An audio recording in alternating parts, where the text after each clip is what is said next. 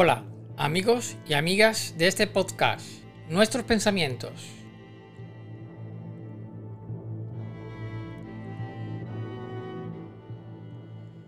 Hoy tenemos como temática Templarios, símbolo y esoterismo, parte 2.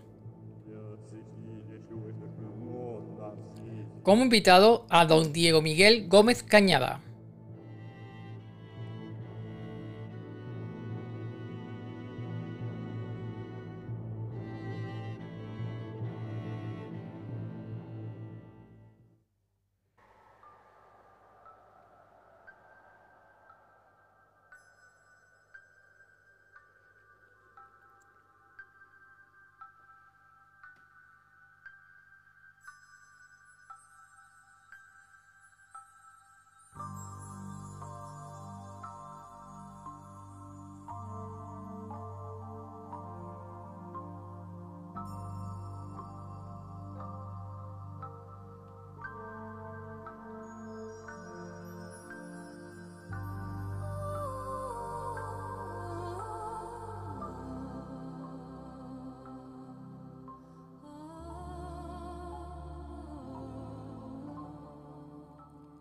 La simbología.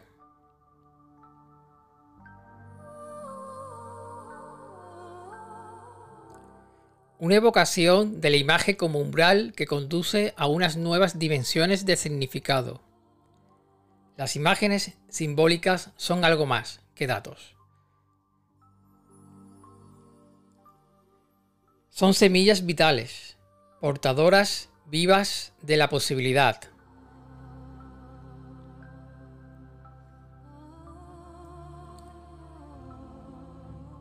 En palabras de Meister Eckhart, cuando el alma quiere experimentar algo, lanza una imagen frente a sí y después entra en ella.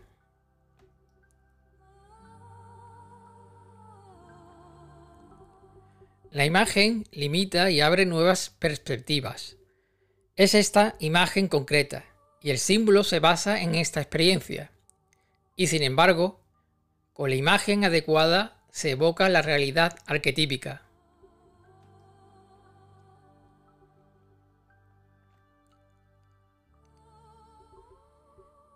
Paul Kell, el arte no reproduce lo visible, sino que lo hace posible. La poesía, como los símbolos, expresa lo que no se puede decir, aseveró W. S. Cuando los poetas despiertan, se hace de noche.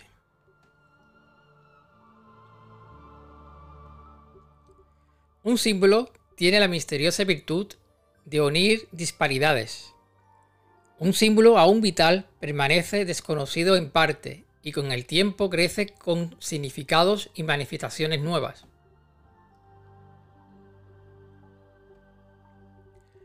Carl Gustav Jung sobre la psique.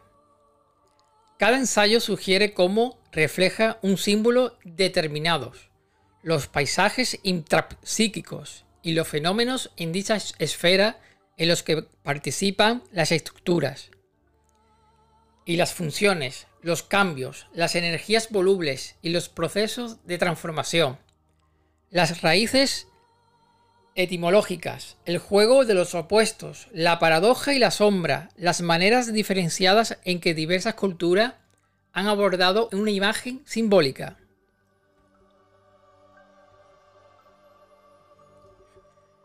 Las energías simbólicas se encarnan en todas las cosas de la vida, mediante nuestras proyecciones inconscientes, que pueden confundir o aclarar.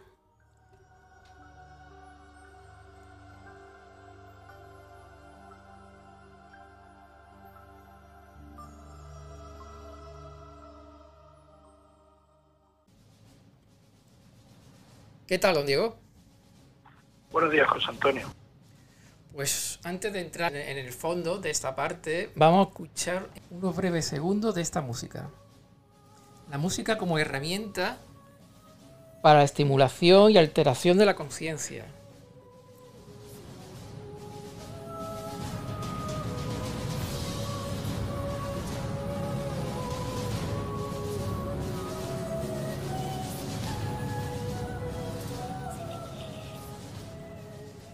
Teníamos pendiente de hablar de unos puntos que se quedaron sin desarrollar en la parte primera de esta trilogía sobre los templarios.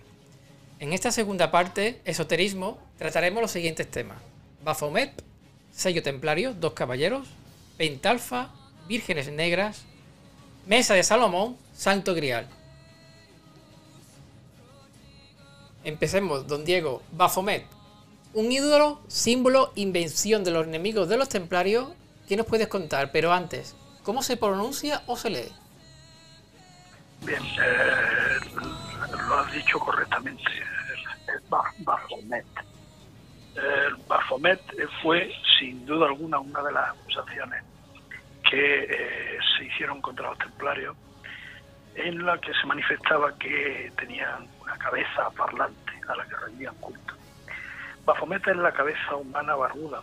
En el código Atbash, eh, según el estudioso J. Schoenfield, eh, era que es un código que se usaba por los gnósticos desde 500 años antes de Cristo ya, la permutación de Baphomet nos daría la palabra Sofía, Shimbao, Fe, Yod, Aleph, mediante la sustitución de la primera letra del alfabeto por la última, la segunda por la penúltima y así sucesivamente, en donde Sofía es igual a sabiduría. Sabiduría es el equivalente o la representación de Shohma, es el atributo de Jochma, el segundo Sefirá.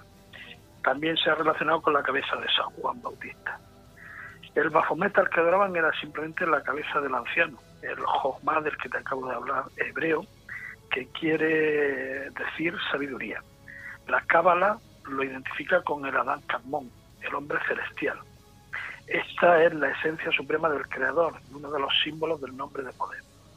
Es un símbolo fácilmente identificable, que también se le llama la cabeza de las cabezas. Estaría compuesta por tres cabezas unidas en una sola, el anciano de los ancianos, que tiene por atributo, como he dicho, la sabiduría, el gran rostro, visto desde fuera a través de las veladuras del, secreto pequeño que emana el rocío que fecunda a la tierra Malhut a través de la columna negativa. Cosma es la vestidura de gloria interna a la que se refieren los cabalistas que es recubierta por la túnica exterior, Diná. Al final de lo que estamos hablando son de conceptos cabalísticos puros del árbol eh, sefirótico, lo que nos lleva a la certeza de que eh, los templarios tuvieron una altísima vinculación y relación con la tradición cabalística hebrea. Muy interesante. Pasemos entonces al segundo punto, el sello templario. Dos caballeros montando el mismo caballo. ¿Qué simboliza o significa y para qué utilizaban este sello? Bien, sobre, sobre esto también existen diferentes interpretaciones según los estudiosos que se han dedicado al tema. los historicistas eh, ortodoxos mantienen que era el símbolo de la pobreza del, del caballero, que al ingresar en la orden pues asumía el voto de pobreza. Sin embargo, sabemos realmente que esto no era así, porque de hecho el equipo de un caballero templario incluía un mínimo de tres caballos, normalmente cuatro caballos, uno para viajar, otro para, para la carga material, otra para el, otro para el escudero y otro para la, para eh, eh, la batalla, que se supone que era el caballo de mejor o mayor calidad. Algunos estudiosos han mantenido que se tratan de eh, la representación de San Pedro y San Juan. Y cuando hablamos del San Pedro, estamos hablando del San Pedro advínculan, el San Pedro encadenado. Mientras que otros mantienen que se trata de San Juan Bautista y San Juan Evangelista. San Juan Bautista, iniciador de la tradición alquímica y ungidor del Cristo, y San Juan Evangelista, el, el apóstol o adepto amado eh, que continúa con la tradición hermética. los dos caballeros realmente vienen a representar, entiendo yo, el símbolo de la dualidad, el blanco y el negro que aparece también en el bosón, el estandarte templario.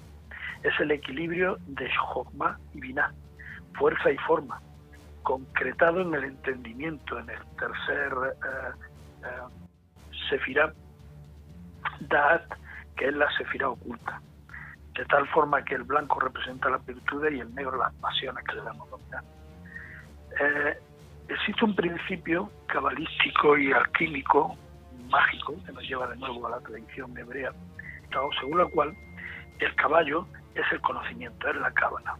Y eh, eh, según este principio, el conocimiento solo puede ser realmente alcanzado a través de la colaboración de dos cabalistas en movimiento. Como es arriba, es abajo. Si quieres mover arriba, has de mover abajo. La única manera de hacerlo es mediante la complicidad, mediante la colaboración de dos cabalistas. Eso es un principio hermético, mágico y de, absoluta eh, continuidad en la tradición del estudio cabalístico. Del mismo modo es también una regla, disculpa, es una regla alquímica que la magia solamente puede ser realizada a través de la colaboración de dos alquimistas. la posibilidad de que encontrasen el Sensen Fora es otra tesis sugerida por, por Lincoln, eh, en virtud de la cual eh, estaría el Baal Shem o guardián de la palabra y el depositario sustituto de la misma. De ahí también la posibilidad de que estos dos caballeros eh, que montan un solo caballo se refiriesen al control de la palabra del Sensen Fora, al que luego no, no, lo referiremos de una manera más detallada o más detenida. Eh, un solo hombre no está en condiciones de aprender enteramente el sentido del conocimiento, la cábala. Y de ahí que la tradición diga, tómate por tanto un compañero y dedicado a meditar sobre este conocimiento. Y solo de esta manera llegaréis a comprenderlo. Se trata de la necesidad absoluta de colaboración entre dos hombres sabios. Yo entiendo que ese es el sentido, el significado de este sello, sello templario. Es muy interesante y, parece que tiene muchas connotaciones. En posible sentido. Tienen bastante. Con otras religiones incluso, ¿no? Más orientales. Por, supuesto, es que estoy convencido de que, de que si algo tuvieron los templarios y si algo de cierto hubo en las acusaciones es en el conocimiento sincrético y en la asunción, en la asunción de un conocimiento gnóstico y místico trascendental que precedía a la, religión cristiana como tal y que, tiene sus raíces en las religiones eh, musulmanas, hebreas e incluso en las mesopotámicas o babilónicas. Incluso puede ser con, con, los conocimientos herméticos de Hermes. Por supuesto, por supuesto, Hermes en Egipto está presente continuamente. Entonces nos iría incluso al antiguo Egipto posiblemente. Sí, sí, de, hecho yo creo que me remontaría incluso más, me iría a la antigua Mesopotamia. Mesopotamia. Pentalfa, una estrella pentagonal, también llamada pentagrama, pentáculo, pentalfa, pentángulo o estrella pitagórica. ¿Este símbolo qué significa dentro del conocimiento esotérico templario?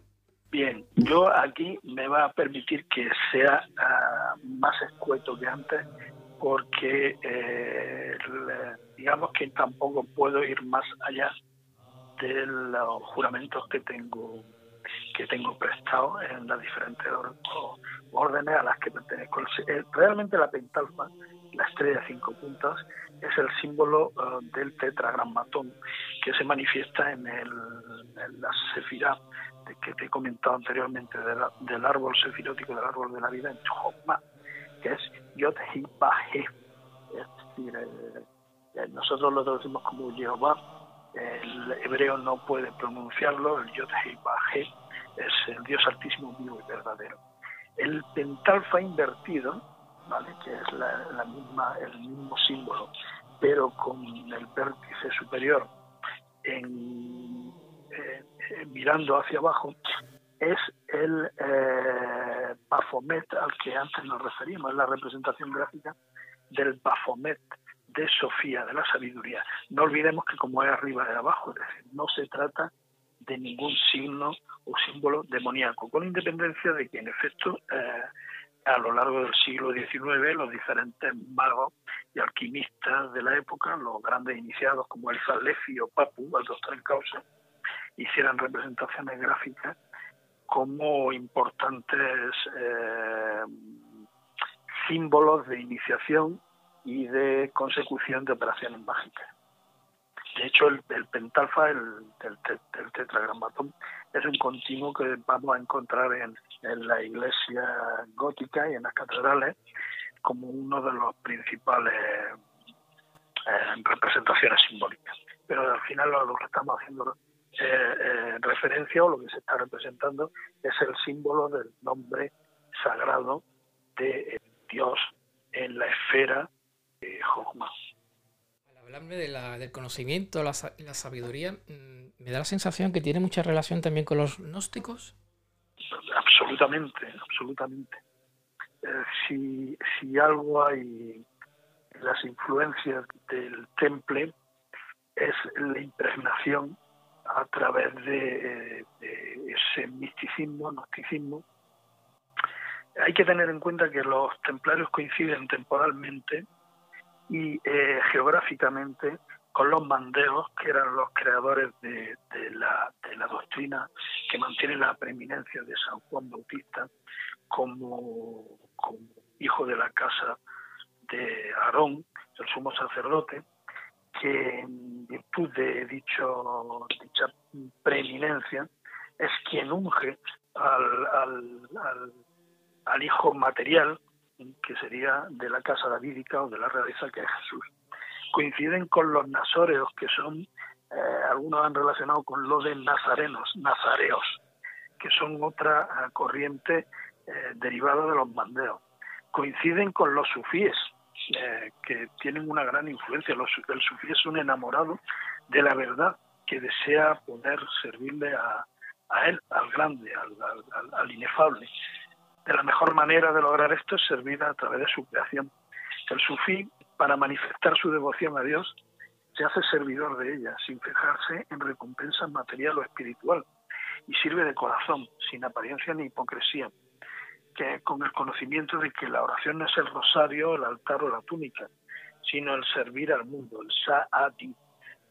A través de la música, la danza, utilizan una vía directa de acercamiento a la divinidad, eh, como podemos observar con los giros de los derviches, que al final son encontradores, buscadores eh, y equivalentes a la palabra del, trovador. Eh, podemos encontrar como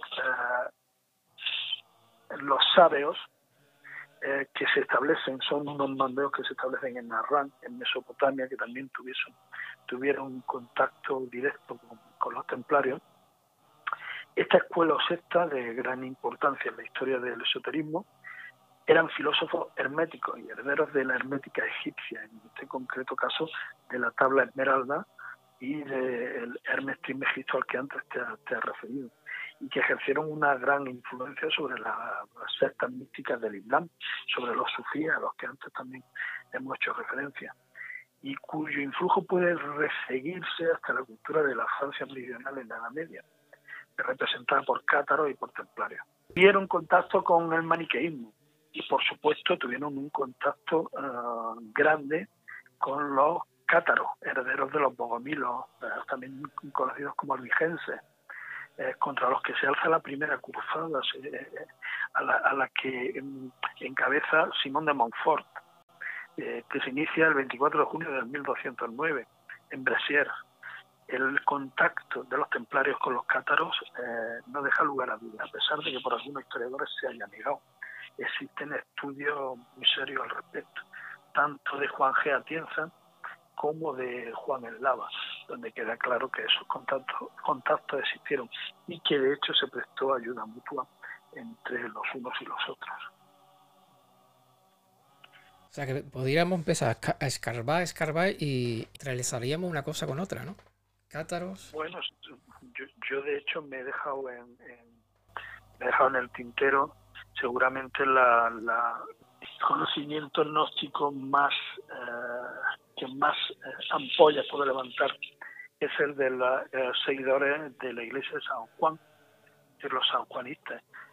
Los sanjuanistas que he mencionado muy por encima, pues digamos que mantenían esa supremacía del poder espiritual de San Juan Bautista sobre el poder real de Jesús hasta el punto de, entender que era preeminente ese San Juan Bautista y ese San Juan Evangelista con el que a veces se confunde como gran adepto o, adepto favorito y las conexiones también con la iglesia petrista que están en clara contradicción con la tradición católica, o perdón, cristiana, ortodoxa, eh, representada por la iglesia de San Pablo. Cuando me hablaste de la primera cruzada, esa fue. Pero no me estoy confundido. ¿La primera cruzada fue contra los mismos cristianos, los cátaros? Sí, así es. Esa es la primera cruzada, la cruzada albigense, que se llama de esta manera eh, precisamente porque se inicia en la ciudad de Albi en el 1209. Muy curioso, ¿no? Cristiano contra cristiano. Increíble. Bueno, yo creo que es bastante revelador. Eh, de hecho, eh, cuando he hecho referencia a la, a la, vinculación entre templario y cátaro, hay un episodio que considero que es importante. A pesar de que además de la posible defensa de, los cátaros en sí que se pudiera llevar a cabo, pues eh, considero que, es importante con independencia de la política geográfica, que también evidentemente actuaba como sustrato, que el padre de Jaime I, de Aragón, eh, Pedro II, eh, precisamente muere defendiendo una, un, un sitio cátaro frente a Simón de Montbar. Pues pasemos al siguiente punto y muy curioso y revelador, las vírgenes negras. Efigies de la Virgen María la representan como de piel oscura o incluso completamente negra, por lo general. ¿De dónde vienen estas tradiciones de vírgenes negras? ¿Qué relación tiene con los templarios?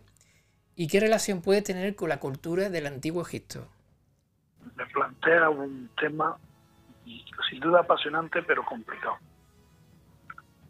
Las vírgenes negras siempre o casi siempre son encontradas en huecos naturales, árboles, cuevas, grutas, y siempre de pie en posición sedente o con el niño en su falda, normalmente sobre la rodilla izquierda. Esto de la rodilla izquierda, que puede parecer una anécdota, no lo es tanto por cuanto es el signo o símbolo del conocimiento, del iniciado. Isis con el pequeño Horus en brazos, el eterno femenino. Conocimiento gnóstico puro. Las vírgenes negras normalmente son imágenes de madera tallada que aparecen entre el siglo XI y el XVI con predominio las que, las que aparecen o pertenecen al siglo XIII, que por cierto es absoluta y plenamente coincidente con la expansión de los templarios reproducen el modelo bizantino de la Virgen Majestática, con el niño central, como he dicho, y su altura suele estar en torno a los 70 centímetros. Es decir, se trata de vírgenes pequeñitas. Pero ¿qué es lo importante? Lo importante es que normalmente se encuentran eh, en unos santuarios naturales, sitios o centros de poder, que coinciden con santuarios prehistóricos emplazados en esos lugares de poder a los que hemos referido, manantiales, cuevas, acantilados, donde vienen a sustituir a la anicónica de la diosa madre, Isis, Gea, Ceres, Cibeles, que por lo general, por lo general venía siendo eh, representada a través de una piedra, normalmente una piedra negra. Esta floración de vírgenes negras, a partir del siglo XII, eh, tiene una estrechísima relación con la orden religiosa de los templarios, que va usando la devoción a la Virgen para ocupar en beneficio de la religión cristiana los, estos antiguos santuarios de Occidente. Casi siempre darán este símbolo de plenitud y de sabiduría al que, que representa a la Virgen Negra, se encuentra estrechamente ligado con cátaros y perdón, con templarios y con también con Calatravo en la zona española. Tenemos que tener en cuenta que en, en, árabe negro y sabio constituyen una misma raíz. Sí, sí, creo que es muy interesante el, libro de Mariano Fernández Urresti, que luego te referiré en la bibliografía, sobre el secreto de los templarios y las catedrales, en el que viene a poner de manifiesto algo que ya se había puesto también por otros autores, y es que eh, bajo la Notre Dame, bajo las iglesias y catedrales erigidas a la vocación de Nuestra Señora, siempre aparece una Notre Dame sous la terre, es decir, una Notre Dame bajo tierra, que es la Virgen Negra. En algunas ocasiones estas vírgenes negras aparecen en grupos de tres, ¿vale? Y es lo que nos lleva a la posible relación con las tres fases lunares y a los tres colores. De ahí también que se les asocie continuamente con los pájaros, golondrinas, vencejos, grajos, y a, a, la sabiduría ancestral y a la iniciación, que se les denominaba la lengua de los pájaros. Son, desde mi punto de vista, sin duda alguna, continuaciones de la diosa pagana revestida de un ropaje cristiano. Mucha relación con la madre tierra, me imagino. Sí, por supuesto, cuando me refería a Ceres, Gea, porque estamos hablando de la tierra, del Malhut, que es impregnado a través de la sabiduría del Hogma. Malhut es la eh, que es el tercer sefiro del árbol, se sienta en Malhut, que es la tierra, la tierra que percibimos, eh, que al final de lo que estamos hablando. Pues pasemos a otro tema no menos interesante. Mesa de Salomón. Conocida también con los nombres de tabla o espejo de Salomón, en la época 978-931 a.C., rey de Israel, Salomón, leyenda, mito o símbolo. ¿Y para los templarios qué relación tenía con la orden? Bueno, este es un tema, digamos, peliagudo. Digo que es peliagudo porque realmente la, la mesa de Salomón es eh, una leyenda cabalística medieval, es no aparece en la Sagrada Escritura, no aparece en el Pentateuco mencionada como si aparecen otro, otra serie de objetos del templo, como el Arca de la Alianza, o como la Menorá, o como la Mesa de los Panes. De hecho, por algunos autores se viene manteniendo que esta mesa eh, de Salomón, o tabla de Salomón, equivaldría a la Mesa de los Panes. Lo expone eh, José Ignacio Carmona en su, libro sobre Santa María de Melque y el Tesoro de los Templarios viene a mantener eh, de forma detallada y desarrollada los autores que han venido defendiendo esta teoría. ¿Qué es lo que se supone que contiene la mesa de Salomón? ¿Qué es lo que hace tan importante la mesa de Salomón, que sí es objeto de tratamiento en la literatura musulmana de la época? La mesa de Salomón vendría a, recoger la Shekinah, que es la fórmula geométrica del nombre de Dios, o el Shem Shemforah, verdadero tesoro de la mesa, que viene a ser el nombre secreto de Dios o fórmula primordial de la materia. Una fórmula a partir de la cual se puede deducir la ordenación del mundo. La materia podría no ser solamente comprendida a través de la sustancia, sino a través de la organización subyacente de formas y ondas, es decir, formas y sonidos. Eh, el mundo de la, de la realidad, el Malhut, se analiza a través de los cinco sentidos, pero estos están eh, supeditados a las frecuencias vibratorias. Eh, sé que es un tema complejo, pero está, hoy en día está muy relacionado con la teoría de las cuerdas. En última instancia, el contenido de, de esta experiencia física procedería de una arquitectura geométrica, inmaterial y abstracta eh, que está presente en todas las proporciones de la naturaleza y que podría ser representada a través de la pronunciación de una palabra mágica, palabra mágica que puede formularse por escrito.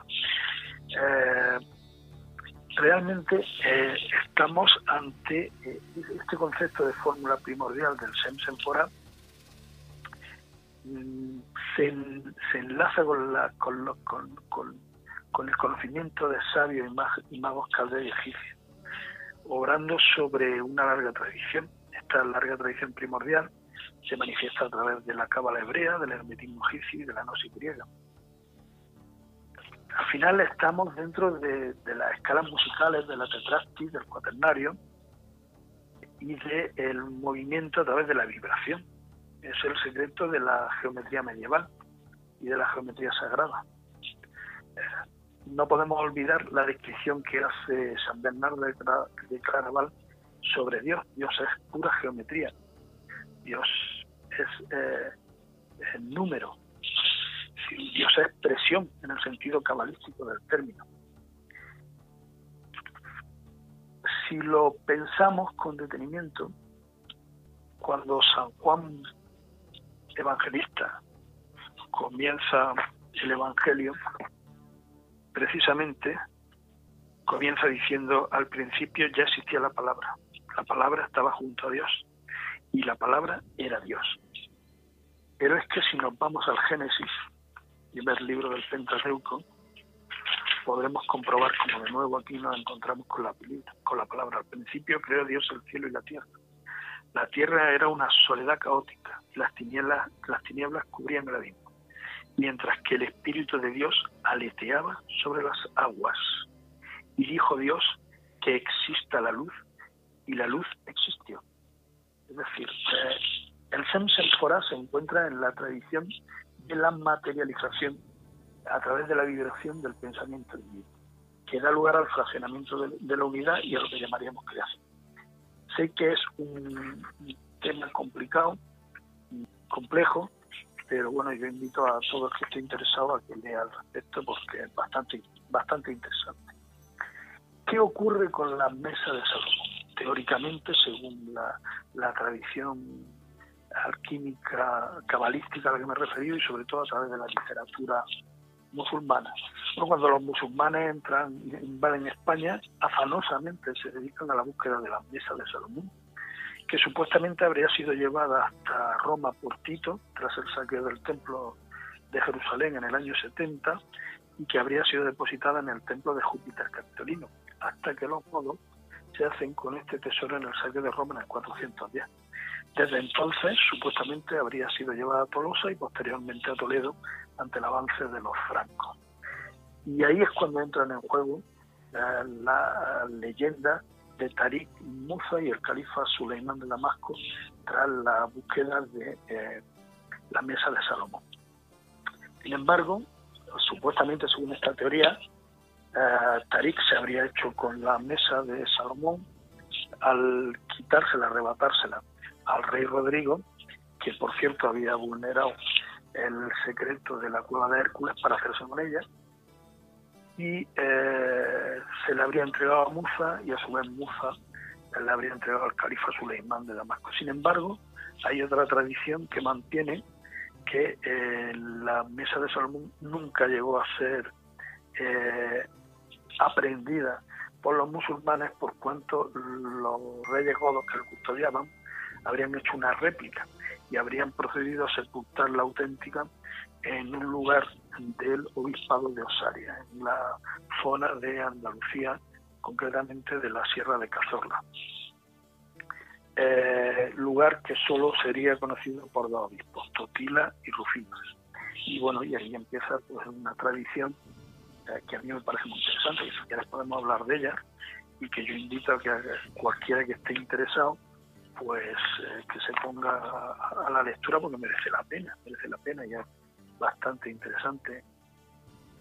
Pues como quiera, Diego, si quiere comentar un brevemente. Pues, mm, vale, según esta tradición, eh, los dos obispos que custodiaban la mesa eh, habrían entregado una, una réplica y habrían sepultado en el lugar al que antes me he referido la mesa original.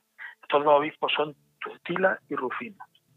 Totila, después de la conquista de, la, zona en la que se, habían encontrado originariamente, parte hacia Tierra Santa y muere en el monasterio de Santa Catalina, en el monte Sinai. En tanto que Rufinus, eh, el otro obispo, funda un monasterio llamado Monte Sion en Sierra Morina, donde morirá. Monte Sion ha sido relacionado con Montizón, que se encuentra muy cerca de la ciudad de Arjona. Cada uno de ellos supuestamente llevaría consigo una copia de los jeroglíficos escritos sobre la mesa de Salomón, es decir, sobre el Sem Senforá o la representación gráfica del Sem Senforá. En 1314, cuando se somete a tortura a los templarios, eh, tras haber caído, uno de los uno de los monjes templarios atrapados eh, viene a manifestar que el gran maestre Jacques de Molay había enviado a uno de los suyos, a uno de los templarios, un tal Petru Perginius, a España con objeto de recuperar el talismán que estaba oculto en, en la frontera con los sarracenos. El monje torturado era Carolus Beneca. Antes de morir, eh, confiesa además que los templarios habían perseguido el secreto de la mesa desde la fundación de la orden y que al parecer la habían estado buscando en el lugar de Soria llamado posteriormente Víboras. Todo esto que estamos hablando es en el Santo Reino, que es eh, equivale a lo que hoy es Jaén. Eh, antes de haber sabido que en realidad el secreto se encontraba en el monte Sion o Montizón, en el que Virginius habría pasado los últimos años de su vida, muy cerca de, dicho monte, y en el que eh, se había fundado por Rufinus una iglesia, donde parece ser que se llevaría a cabo la redacción del conocido Códice Virginius. El Códice Virginius es un tratado sobre el Semsenforat y sobre el, la representación gráfica del Semsenforat, que luego podremos encontrar que es objeto de búsqueda por eh, Felipe II, precisamente para la construcción del, monasterio de la Escorial.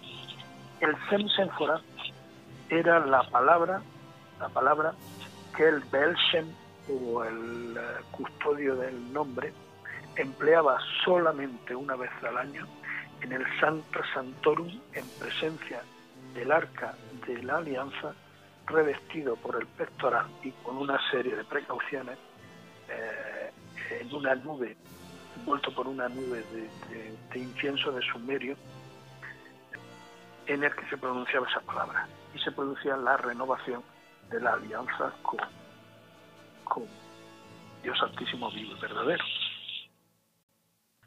Creo que con esto que te he contado puedo haber abierto eh, vías de, conocimiento y al final de lo que se trata, por lo menos, de rascar un poco la inquietud y, eh, la capacidad de, búsqueda y de, lectura de los que puedan estar interesados en el asunto, que a mí me parece que efectivamente lo es. Pues sí, Diego, siempre es interesante tener nuevos conocimientos y, tener esa curiosidad. El Santo Grial, o Grial, en general un recipiente o copa usada por Jesucristo en la última cena leyenda, mito o símbolo. ¿Los templarios qué relación tuvo con el Santo Grial? ¿Un recipiente físico o realmente era algo etéreo?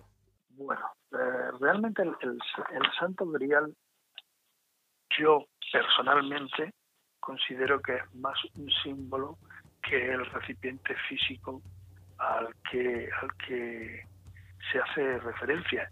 Y más que el Santo Grial en sí, es la búsqueda del Santo Grial lo que se entiende que, desde mi punto de vista que es lo importante, que es una peregrinación llena de peligros físicos y espirituales durante la cual el buscador pelea contra enemigos en muchas ocasiones pertenecientes a los dominios de lo sobrenatural, pero que normalmente se encuentran dentro del ser mismo.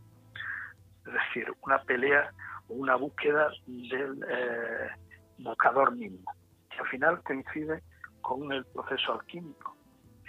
Los alquimistas dicen que la transmutación del metal en oro se produce en el alquimista y solo una vez que se produce en el alquimista puede tener una repercusión o puede eh, operar en el exterior. En la historia del Santo Grial eh, aparece ya en el cuento del Grián, del, de, de Cretén de Troyes, que es el primero eh, o la primera referencia que tenemos al respecto. Considero que tampoco es casual que temporalmente corresponda a la misma fecha y al mismo lugar del nacimiento de los templarios. recordemos que es en, Troyes donde se produce el, concilio eh, que dará vida y eh, oficialmente hablando y reconocimiento a los templarios y en el que estaban además de San Bernardo de Claraval eh, el, monje al que me refería en la primera parte de, este, la primera vez que, estuvimos hablando sobre el asunto Esteban Harvey, considero que es de especial trascendencia en, en la creación del temple. Sin embargo, desde mi punto de vista, la versión más interesante desde el punto de vista simbólico y esotérico es el Percival de Wolfram von Essenbach, que también es datado unos años después, en el 1220, pero también en plena existencia de los templarios.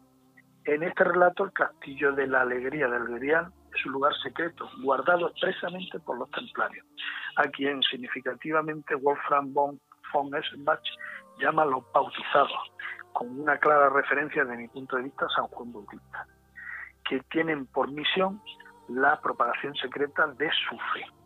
Eh, incido en esto último, la propagación secreta de su fe. La compañía del Grial, en este relato, se caracteriza por su afición al secreto y su aversión a ser preguntada por el conocimiento gnóstico. En todo el Percival de Wolfram von Essenbach se mezcla la narración con alusiones a la astrología, a la alquimia, a la cábala y a las nuevas realidades espirituales procedentes del Oriente. Eh, también incluye el simbolismo, obviamente, tomado del tarot a lo largo de, todo el relato. En esta versión, los, los custodios del Grial en el castillo de Montsalvat son expresamente, explícitamente llamados templarios.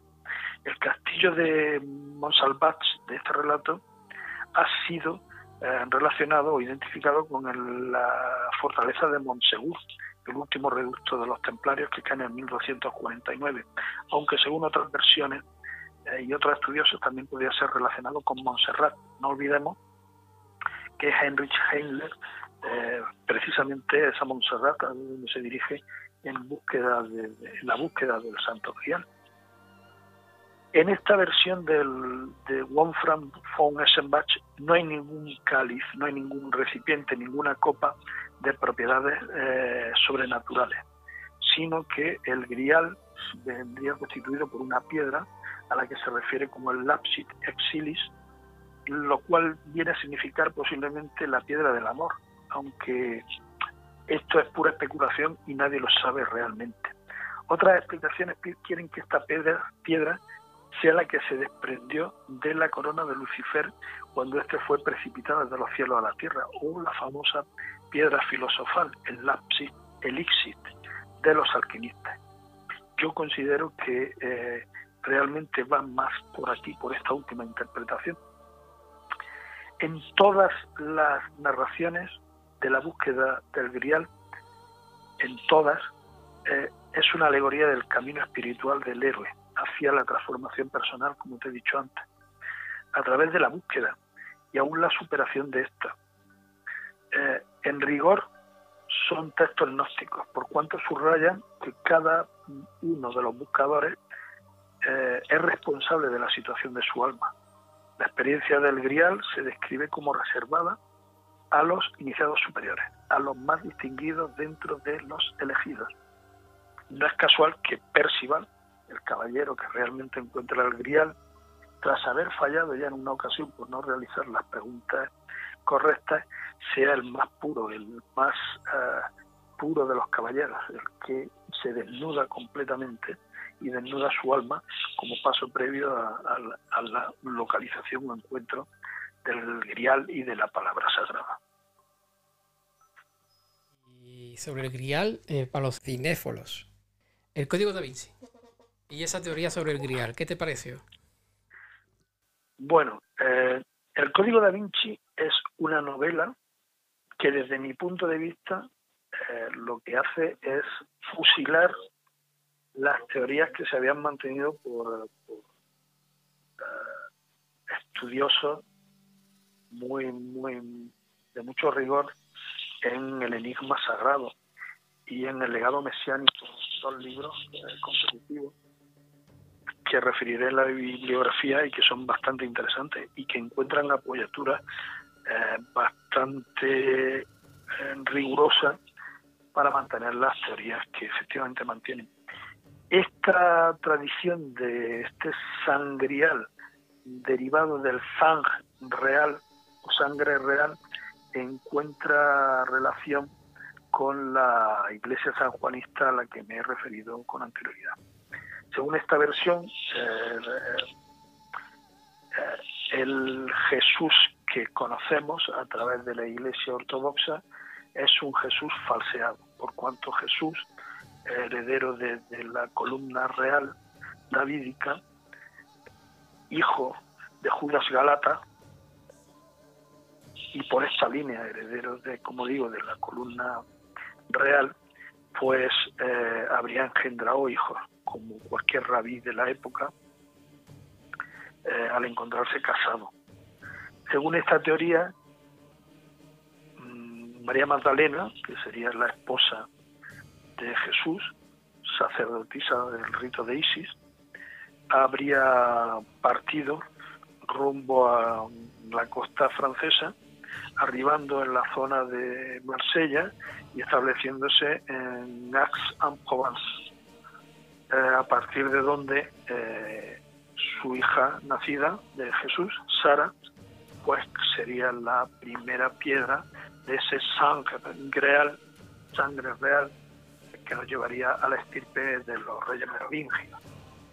Bueno, ahí está esa teoría, con más menos seguidores, y bueno, ahí ya se entrelaza, se entrecruza con todo el, enigma de Rennes le Chateau, el eh, cura Berenguer Sonier y los descubrimientos que él mismo pudiese llevar a cabo en los desenterramientos de la iglesia de Rennes, en la construcción de la Torre Magdala y en lo que se habría a llamar como el, eh, como el priorato de Sion, que vendría a ser la encomienda de Onis, encomienda sin territorio, que existía dentro de la, de la del castillo de París, del Temple, y que, bueno, pues ahí está, para quien quiera creérselo y para quien quiera estudiarlo.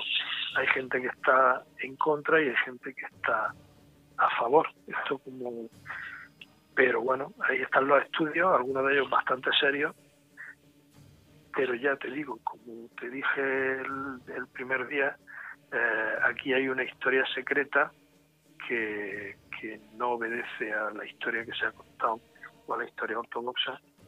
Y bueno, yo no voy a pronunciarme eh, en un sentido u en otro, pero te digo que ahí está.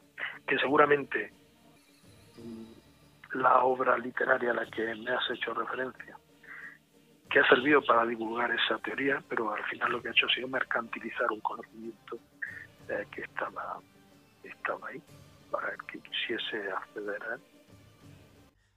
El punto positivo de la novela y a continuación de la película, realmente, mi punto de vista, fue ese despertar de la curiosidad de cada uno y hacerse preguntas del dogma que no han contado y esta incluso realizar sus propias teorías e investigaciones. Bueno, el Dan Brown lo que ha hecho ha sido novelar algo que ya te digo que se había puesto en, de manifiesto por diversos autores y con estudios bastante rigurosos del asunto. Yo recomiendo, como te he dicho, El Enigma Sagrado y El Legado Mesiánico, los dos libros de Lincoln. Eh, si espera un momento, te digo ahora mismo quién son los autores, porque también no está aquí, precisamente para poder tratarlo contigo. Eh, tomé una fotografía de la bibliografía que he ido empleando y seguramente pues eh, puede interesar a, algunos de los que nos están escuchando hoy. Eh, mira, es fundamental, eh, considero el Enigma Sagrado, escrito por Michel Pyle, Richard Light y Henry Lincoln, y el libro siguiente a este, que es el, legado mesiánico, también de los mismos autores. Pero realmente eh, creo que también es muy interesante eh, un libro titulado La revelación de los templarios de Lynn Picknett y Clive Prince, en el que también se trata esta cuestión. Depende de la profundidad en la que se quiera bucear sobre el asunto, pues se puede ir a una u otra lectura. Pues sí, eso ya es decisión de cada oyente, está claro. De todas formas, hay mucha analogía con otras culturas, incluso del antiguo Egipto que hemos hablado, o la griega, la romana, ¿no? sus dioses eh, se entremezcla con distintos nombres con, la judeocristiana incluso. Bueno, es que esa es la tradición primordial de la que yo te hablaba el primer día, y de la que hoy hemos hablado un poco de pasada al referirnos a los conocimientos gnósticos místicos de los templarios. Esa tradición primordial, eh, que sería algo así como un nexo común de todos estos, estos, mm, estos movimientos religiosos. Yo, mira, si me permite, eh, te voy a leer un texto, es de Carmelo Ríos, titulado La caballería espiritual y la búsqueda sagrada, en la que se hace referencia a este, a este conocimiento trascendente. Y dice así, los iniciados saben que desde la más alejada antigüedad ha existido algo subterráneo o sumergido, bajo diferentes capas, emblemas, símbolos, formas externas, que ha tomado cuerpo durante un tiempo y en un determinado espacio para aportar luz, desaparecer después y emerger de nuevo de entre las cenizas con otro cuerpo y otro nombre. Y ese algo es la tradición primordial que un gran maestro definió como una cadena de transmisión de poder conferido por Dios para la realización de su santa intención en la tierra. La tradición primordial, es una cadena de iniciación que se ha mantenido ininterrumpida desde hace más de 25.000 años. En la antigüedad, esta obra, divina se ceñía a determinadas escuelas o sistemas que sembraban a los, cuatro, a los cuatro vientos los pétalos de la rosa mística, por medio de enseñanzas con objeto de elevar y expandir la conciencia de los seres humanos. Y estas eran las funciones de las escuelas de misterios mayores y de las escuelas de misterios menores, tanto en Grecia como en Egipto, y en los lugares de Oriente y de Occidente. Yo estoy convencido de que es esta relación de eh, los templarios con eh, cabalistas, alquimistas, sufíes, mandeos, nasoreanos, maniqueos y bogomilo y cátaro la que produce eh, ese sincretismo que al fin y al cabo acabaría siendo la perdición por las imputaciones que se, que se vertieron en su contra en el proceso seguido contra ellos. Eh, es muy llamativo el, eh, que nos pone de manifiesto la tradición sufí de los caballeros fatimitas, un grito que es Ishmilial Ir Raham Ibrahim Anduliahu. Todo lo que hacemos es en tu nombre, Señor del universo, recogido en el Corán, que al final no es más que el non nobis domine, non nobis sed nomine tuo la gloria, sed nomine tu gloria salae. Amén. No a nosotros, Señor, no a nosotros, sino a tu solo nombre de la gloria. Así es y será, que es el grito de los templarios. Como verás, el sincretismo y, la relación es absoluta desde mi punto de vista, desde mi humilde punto de vista. Pues Diego, lo dejamos aquí. Eh, concluimos esta segunda parte sobre esoterismo templario. Muchas gracias y nos emplazamos para la próxima parte. Y seguimos con el mismo tema, esoterismo templario. Perfecto, pues en el siguiente día, si quieres, hablaremos de las iglesias circulares y octogonales, de la construcción de las catedrales góticas, donde volveremos a tratar seguramente el Sem Sempora como proporción divina y, alguna cosilla más que creo que serán también interesantes, como el arca de la alianza y su significación y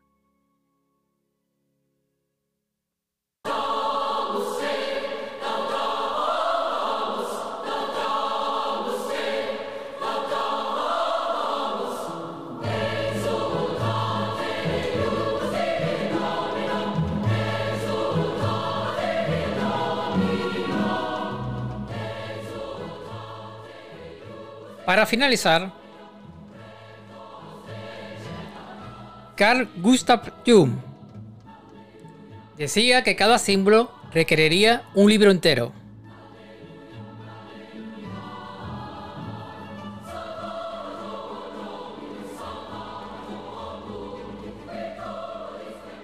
Amigos y amigas de este podcast, termina este capítulo.